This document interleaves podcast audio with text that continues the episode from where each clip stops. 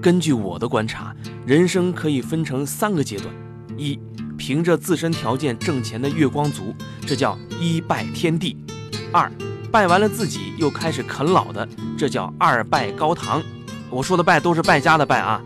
第三呢，到了年龄找个和自己一样的善于败家的老婆或者老公的，这叫夫妻对拜。非常闺蜜，东辉，我也想找个败家的哥哥和我一起对着拜哦。可每次遇到的不是歪瓜裂枣，就是头大无脑，简直就是牛粪啊！这年头牛粪也不好找啊，小静知足吧。我呸！我不是鲜花，也不想找牛粪，我只是想找个人简简单单的过日子。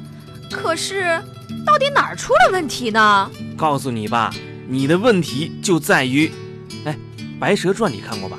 白娘子故意用法术下雨骗许仙的雨伞，还有祝英台十八相送的时候装疯卖傻调戏良兄，七仙女挡住了董永的去路，牛郎不仅偷看织女洗澡，还拿走了她的衣服。你到底想说什么呀？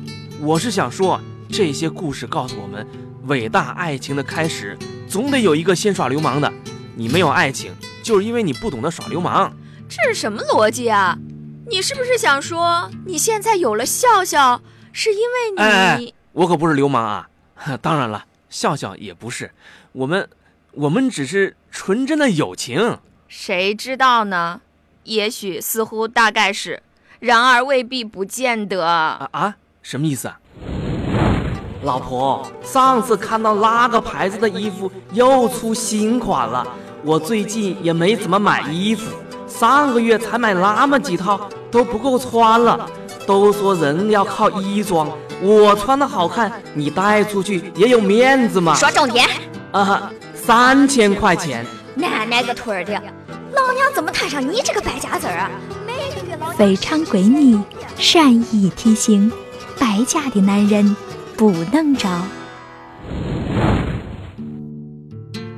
我觉得在处理感情上，你还不够奔放、果断、接地气。我还不奔放啊！你那是冒傻气。上次下大雨送你回家那男的，你还记得吧？那个土鳖男啊，嗯，当然记得了。人挺好，就是有点傻。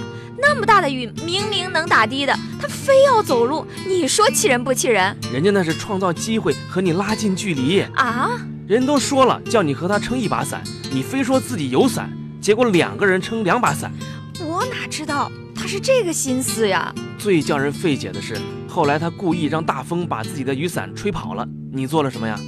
我把自己的伞给他了，然后我打的回家了。我拜托，你到底琢磨什么呢？Oh my god，子啊，把小静这个笨蛋带走吧。非常闺蜜。